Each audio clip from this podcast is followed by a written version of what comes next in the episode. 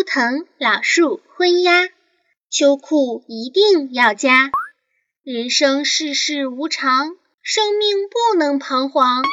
就算全身中弹，也要心甘情愿。天生脸皮够厚，就是这么优秀。嗨，亲爱的听众朋友们，大家好，这里是谢天谢地你来了喜马拉雅小电台，我是心情好、心情坏、说好就好、说坏就坏，准备回家过夏天的螃蟹美少女兔小慧。啊，差点岔气儿了。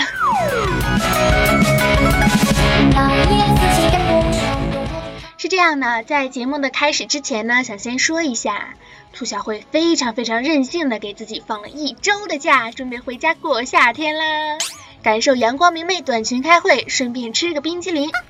毕竟听说下周上海的气温要降到零度以下了，还要下雪，这能忍吗？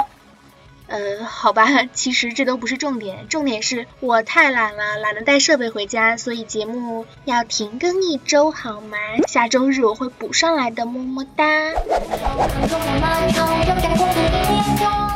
我是以一种商量的态度，非常非常真诚诚恳的征求大家的意见，顺便告诉你们一声，虽然下周的节目不更了，但是我会在节目的群里给大家更新好玩的小视频。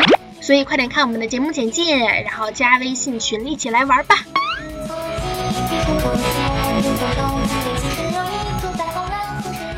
少壮不努力，不如自挂东南枝。言归正传啊，今天的主题是进化吧少年，让我们昂首挺胸向前走，放荡不羁爱自由，尽情嘚瑟，尽情嗨，尽情的荡漾起来吧。为什么选了一个这样的不知道如何评价，可能还存在有争议的选题呢？是因为昨天晚上兔小慧睡不着，就刷刷微博，看看朋友圈，发现翻来覆去的就是两个话题，一个呢是恒大夺冠在登亚洲之巅，足球啥的，反正我是不懂，看了也不懂，但是大家好像都很开心的样子呢。另一个呢就是数码宝贝，时隔十五年终于回归了，这简直就是我的天呐，万万没想到有生之年还能等到数码宝贝。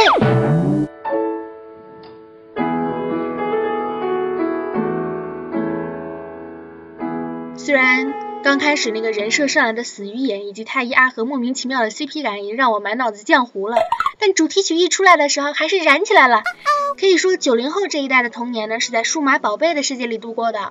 我们那时候啊，没有喜羊羊、灰太狼，没有熊大熊大的熊出没，更没有现在各种出真人版的巴啦啦小魔仙全身变，也不知道到底有没有人看。反正吧，我小时候看的都是数码宝贝呀、四驱兄弟呀、飞天小女警啊、美少女战士，还有我最喜欢的国产动画，至今仍旧每年回味一次的葫芦兄弟。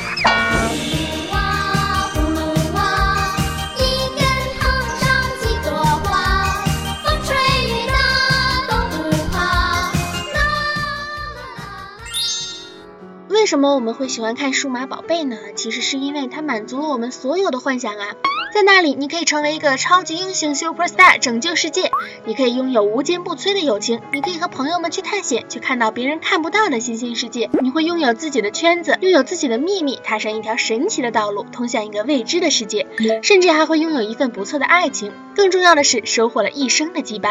归根到底呢，很多动画还是给成人看的，那些暗含的内容都需要多年之后我们去自己。回味，不知不觉的十五年里，我们和主人公一起成长。他们经历了什么？我们又在做着些什么？或许我们不能去拯救世界，不能去战斗，但我们也一直都在奋斗着、努力着，一如既往的前进着，并且从来都没有放弃过。其实我发现了一个问题，就是身边的人呢，总喜欢对我说。哎，你们九零后咋地咋地，就好像全天下的九零后都一样一样。我那天去上班，穿了一件宽松的牛仔服，海军翻领红领小毛衣，还有个黑色的小裙子。公司里姐姐盯了我半天呀，把我拽到她面前，从上到下，从里到外观摩了一遍。我发现你们九零后的审美很有意思嘛，你这个搭配我可不敢穿啊！我当时的内心是崩溃的。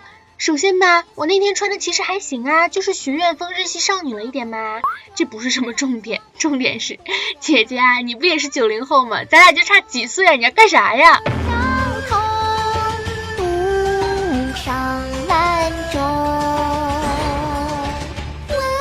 不知不觉中，九零后们已经开始的陆续的进入了职场，就像当年的八零后一样。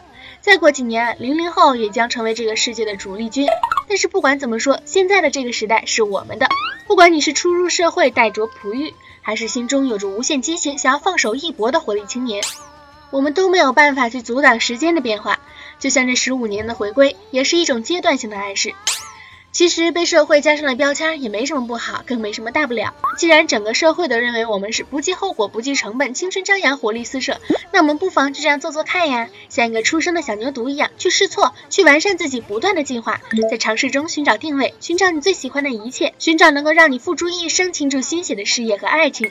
当然了，所有的试错都是有代价的，期间呢也会周身碰壁，甚至头破血流。但是你年轻啊，你不勇往直前，谁敢推你向前？如果你现在就固步自封，不敢尝试，你又有什么资本和年长的人说你年轻？你又有什么资本和以后的零零后嘚瑟说你的当年？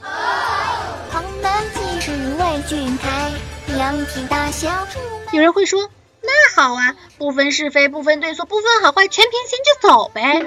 那既然如果你这么想，你就不能用傻来形容了。人之所以为人，是因为分善恶、明是非、辨美丑，让你尽情的放手去做那些你真正热爱却不敢尝试的事情，去做那些别人不敢做但又真正去值得做的事情，去做一切的尝试，满足你所有的好奇心，挺起你的胸膛，去看这个世界，去感受这个世界，尽情的去感悟，尽情的去放肆，尽情的去拼搏吧！让我们一起进化吧，少年！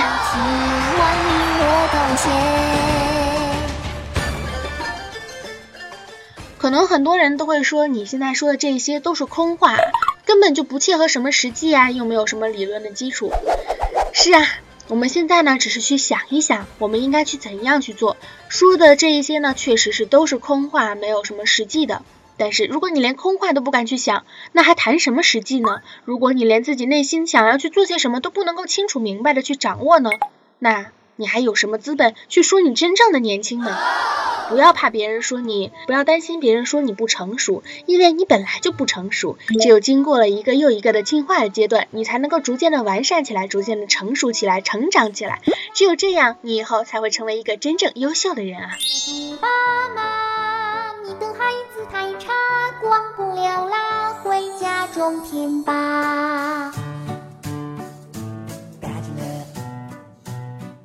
这期节目发上来之后的第二天呢，兔小慧就要在温暖的祖国之南啦，大家不要太想我啊！之前看很多主播都会读听众的留言，我也想读一读。其实有一点后悔呢，之前让大家录过一些对节目的对话啊，对节目的想法呀，在往期的节目里面放过，效果确实还不错。这一次居然忘记了，大家等我回来啊，我一定会更新一期华丽丽的节目的，等我啊！也可以加兔小慧的微信，就是兔小慧全拼二零一五 P 大写。最近我常常在朋友圈里发秒拍小视频，哈哈哈，一起来玩啊！好了，来看一下听众留言吧。虽然没有多少，但是每一条都是精华。而且我一看留言，好多都是夸我的，说美什么的。忧郁的萨克斯还在我的第一期节目里面评论说：“会，我的女神非常喜欢你。”我就想说，你既然这么喜欢我，那你为什么最近都不来了呢？